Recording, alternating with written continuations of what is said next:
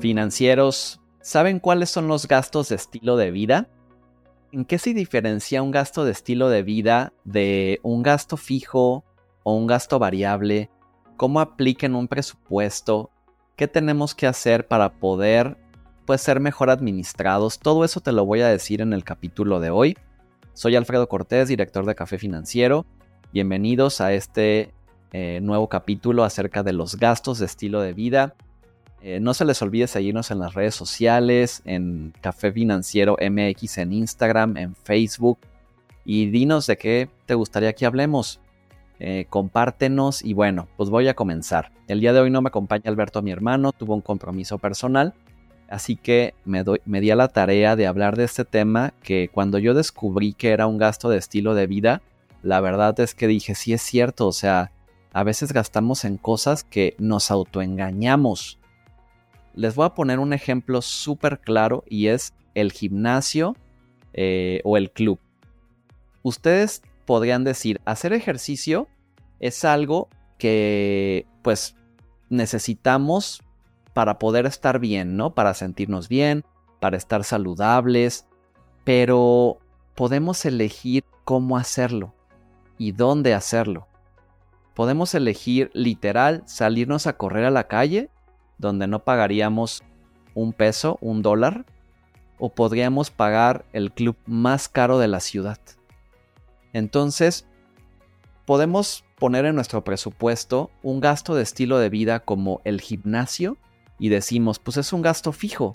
O sea, soy una persona saludable, me quiero cuidar, entonces pongo en mis gastos fijos gimnasio. Pero si nosotros eh, no sabemos manejar estos gastitos de estilo de vida, un gasto fijo se termina convirtiendo en un gasto de estilo de vida y eso hace que nuestro presupuesto sufra, nuestra cartera pueda sufrir y pues no tengamos dinero para ahorrar o para invertir y solitos nos estamos, nos estamos autoengañando. Imagínense una persona que dice, no sé, un chavo de 25 años y que justo empieza a trabajar en una empresa y que no tiene gastos fuertes. O sea, que realmente todo lo que gana es para él. Entonces dice, me voy a meter al Sport City que hay aquí en México, en, varias ciudades, y pues claro, lo puedo pagar, pues no tengo ninguna responsabilidad, o sea, me alcanza perfecto, vivo aún con mis papás, puedo pagar los 2.500 pesos o 3.000 pesos que cuesta la membresía de este club. Porque pues soy una persona súper saludable, ¿no? Ok, perfecto. Pero mi pregunta aquí sería, ¿ya estás invirtiendo? ¿Ya estás ahorrando un porcentaje de tu ingreso? ¿O aún no te alcanza? Entonces, cuando nosotros tenemos este tipo de gastitos y no estamos invirtiendo, no estamos ahorrando para un patrimonio, nos estamos autosaboteando. Porque este chavo de 25 años, a lo mejor ahorita es muy difícil que su mente piense en el retiro, porque faltan muchos años.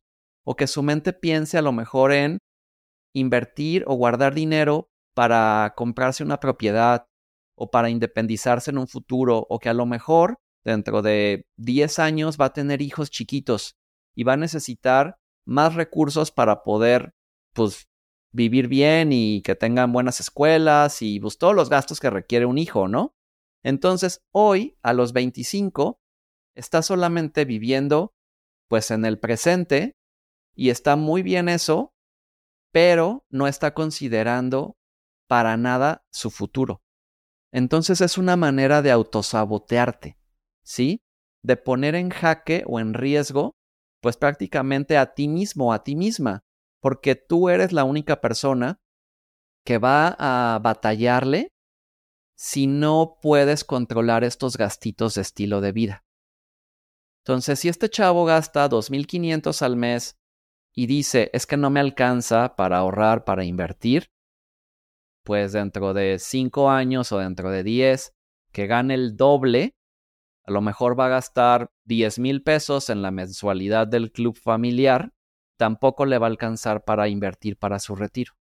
Tampoco le va a alcanzar para no sé, pues para poder tener un patrimonio para cuando quiera mandar a sus hijos a la universidad.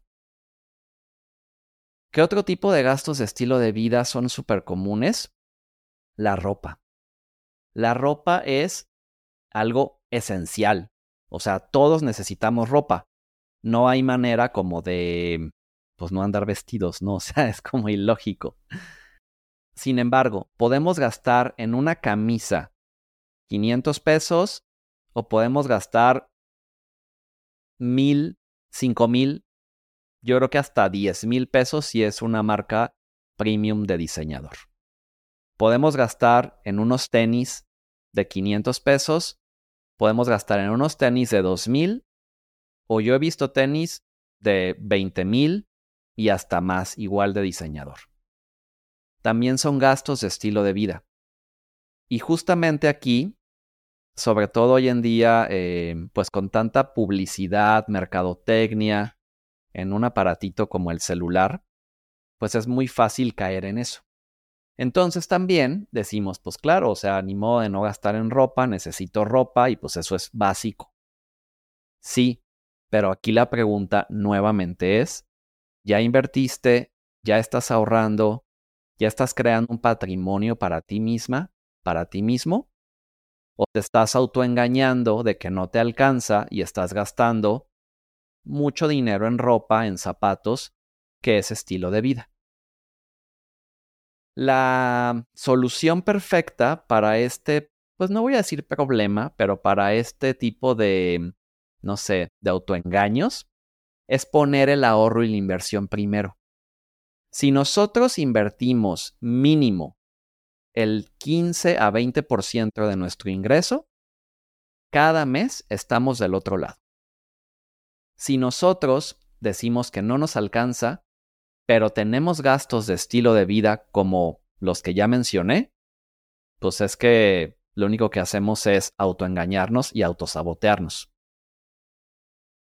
Les voy a decir un tercer gasto de estilo de vida que, por ejemplo, tienen los papás.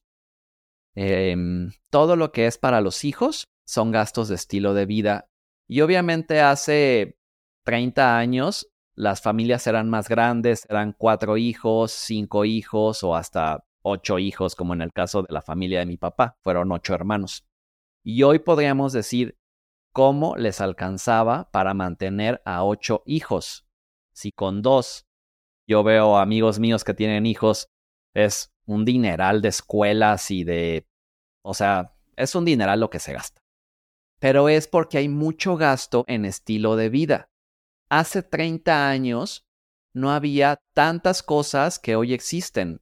No se gastaba tanto en marcas, no se gastaba tanto en viajes, no se gastaba tanto en colegiaturas. Entonces, lo que sucede es que nos hemos acostumbrado a que los lujos sean normales. Financieras, financieros, un, una carreola de 25 mil pesos es un lujo, no es una necesidad. O sea, justo una amiga que tiene, está embarazada ahorita y que tiene, está viendo ese tema de las carreolas. Me decía, pues es que claro, me encantaría tener una carreola de, pongan la marca que ustedes conocen porque yo no sé, pero pues claro que cuestan 15 mil o 20 mil pesos. Y muchas veces son súper pesadas. Entonces, mejor vamos a irnos por una carreola más barata, que son más ligeras, o una seminueva. Se me hizo muy inteligente de su parte, ¿no? O sea, el tema de los hijos muchas veces se convierte en gastos de estilo de vida por quererles dar lo mejor. El caso de las fiestas infantiles. Em, tengo pues muchos amigos igual y clientes que cada año es una fiesta infantil para sus hijos. La verdad, cuando yo era niño, yo ya sé que estoy sonando totalmente como mis papás cuando dije que no iba a sonar así, pero cuando yo era niño, creo que yo tuve una fiesta y no había, sea, en mi casa, o sea, en casa de mis papás, no era como hoy, salones y payasitos y juegos inflables, o sea, ¿cuánto dinero se gasta en eso? Yo este año cumplí 40 e hice una fiesta. La verdad es que tenía mucho que no hacía una fiesta y obviamente me di cuenta que tú tienes un presupuesto y dices, no voy a gastar más de esto. Y claro que el sí, claro que la, en este caso mi amiga, la que me estaba ayudando a planearla, pues es, ay, mira, ¿y por qué no le pones esto? ¿Y cómo vas a adornar las mesas? ¿Y no te gustaría un DJ? Y a ver, este, si es este menú, pero al final, pues si quieres también eh, el vino, pues también le podemos comprar unas botellas de gin, o sea, etcétera, etcétera. Mi presupuesto para la fiesta se incrementó fácil un 40% de lo que yo tenía planeado gastar. Díganme si no les ha pasado lo mismo. Si no han gastado más de lo previsto en una fiesta de cumpleaños, en un bautizo o en una boda. Todo eso financieros es gasto de estilo de vida. ¿Qué hacer? Porque a lo mejor ya los estoy aburriendo con tanta o luego dicen es que regañas mucho. No, no regaño. Simplemente aquí mi función es hacer conciencia.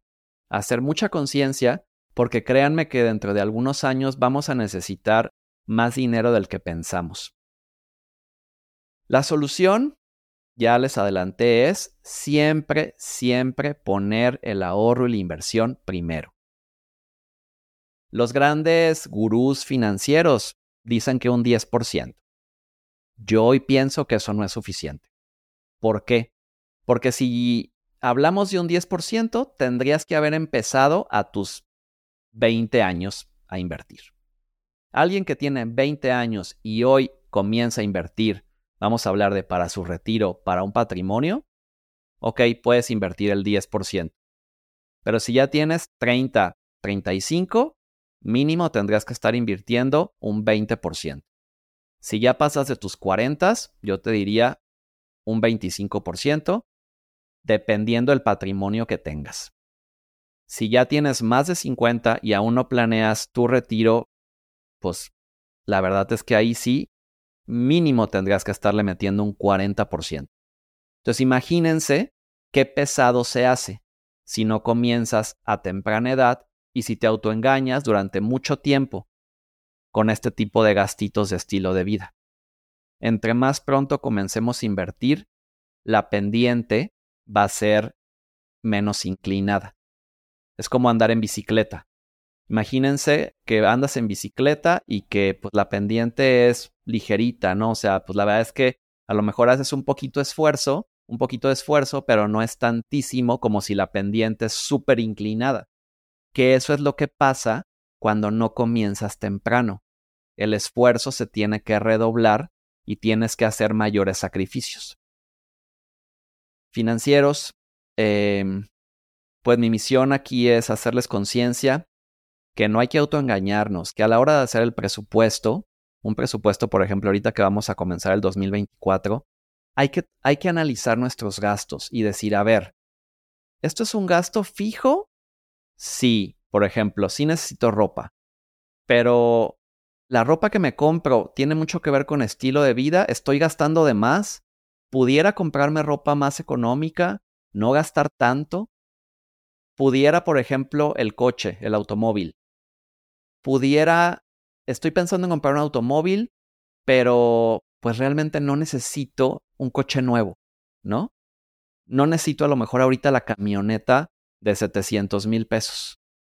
Necesito ponerme a invertir y sí, sí necesito un coche para moverme, pero puedo comprar uno semi nuevo o uno más económico. Entonces, son decisiones financieras, dices, decisiones que van a afectar tu futuro. Pues espero te haya gustado este capítulo. Eh, me encantaría que me digas de qué te gustaría que hablemos aquí en el podcast.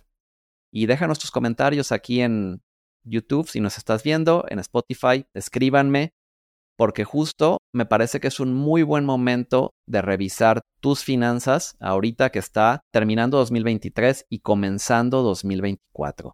Es el mejor momento para revisar tu presupuesto y tus gastos. Y si quieres hacerlo con nosotros, contáctanos. Podemos tener una videollamada para eso. Soy Alfredo Cortés de Café Financiero y nos vemos en el siguiente episodio. Gracias.